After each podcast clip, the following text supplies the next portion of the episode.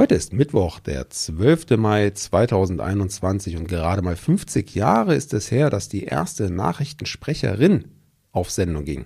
Mehr dazu gleich.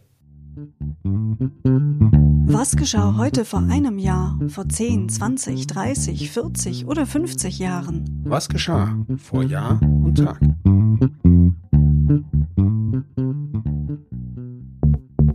Vor einem Jahr. Schon heute vor einem Jahr begann eine Diskussion um die gerechte Verteilung des Corona-Impfstoffs, der zu diesem Zeitpunkt noch gar nicht entwickelt worden war.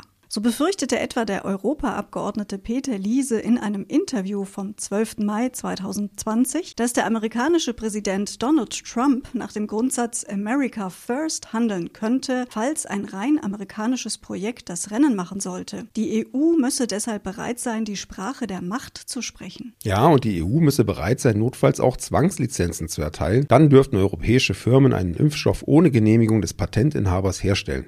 Dieser würde durch eine staatlich festgelegte Gebühr entschädigt. Der Europaabgeordnete Liese sagte außerdem, mit China sei der Dialog in der Corona-Krise bislang fruchtbarer als mit den USA. Doch wenn nötig, müsse die EU auch auf Peking Druck ausüben. Vor zehn Jahren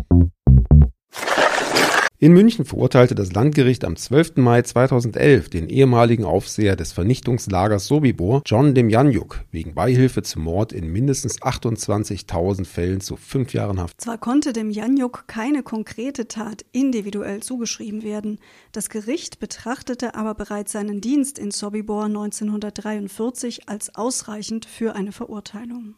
Das Urteil wurde nie rechtskräftig. Demjanjuk starb zehn Monate später noch bevor über die von ihm gegen das Urteil eingelegte Revision entschieden worden war.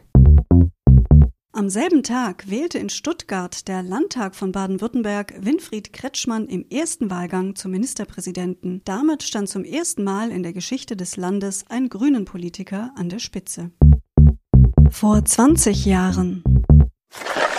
In der dänischen Hauptstadt Kopenhagen gewannen am 12. Mai 2001 Tanel Padar, Dave Benton und ihre Begleitgruppe 2XL im Parkenstadion für Estland das Finale im 46. Grand Prix Eurovision de la Chanson. Vor 30 Jahren. Die Sowjetunion vernichtete am 12. Mai 1991 ihre letzte Mittelstreckenrakete vom Typ SS-20. Damit hatten die USA und die UdSSR das INF-Abkommen von 1987 erfüllt. Und eine Meldung aus dem Sport vom selben Tag. Mit zweimal Gold, viermal Silber und zweimal Bronze war die Staffel des Deutschen Amateur-Boxverbands bei den Europameisterschaften in Göteborg zweitstärkster Verband hinter der Sowjetunion. Für die deutschen Siege sorgten der Berliner Sven Ottke im Mittelgewicht und der Leverkusener Darius Michalczewski im Halbschwergewicht. Vor 40 Jahren.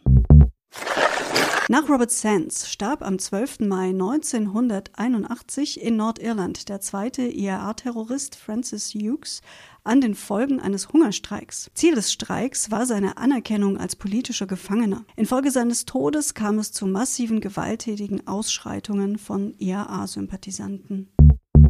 Vor 50 Jahren in Hessen wurde am 12. Mai 1971 zum ersten Mal in der Bundesrepublik ein Beauftragter für den Datenschutz gewählt.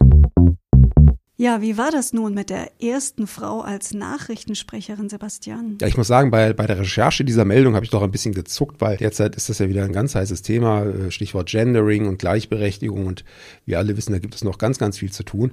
Und tatsächlich ist es erst 50 Jahre her, dass eine Frau Nachrichten sprechen durfte im Fernsehen, im ZDF. Und das tat also an diesem Tag, eben dem 12. Mai 1971, Wiebke Bruns. Und dem einen oder der anderen unserer Zuhörer sollte dieser Name schon noch ein Begriff sein, denke ich.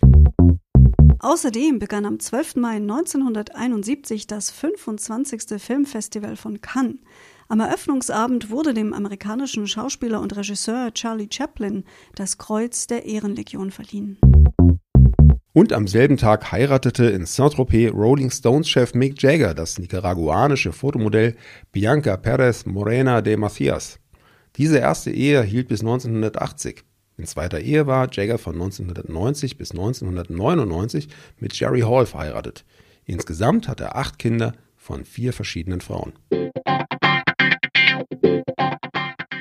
Ja, ich habe das schon bei der ersten Meldung gedacht heute, Anna. Da war ja die Rede vom rein amerikanischen Impfstoff. In der Realität ist es ja tatsächlich so, dass der derzeit begehrteste äh, Impfstoff von Amerikanern und Deutschen gemeinsam entwickelt wurde und wir aber trotzdem ein bisschen mit unseren Impfdosen hinterherhängen. Ja, über die Gründe lässt sich trefflich streiten. Da gibt es ja verschiedene Theorien, was da alles in Deutschland im Speziellen und auch in Europa aber schiefgelaufen ist. Wir können alle nur hoffen, dass wir bald möglichst alle drankommen und dieses leidige Corona-Thema dann peu à peu ja, ausklingen kann und ein Ende hat. Bleibt ihr gesund, seid morgen wieder mit dabei. Tschüss, sagen Anna und Sebastian. Der Podcast vor Jahr und Tag erscheint täglich neu. Produktion tonbildschau.de Dr. Anna Kugli und Sebastian Seibel GBR. Mit uns können Sie sich hören und sehen lassen.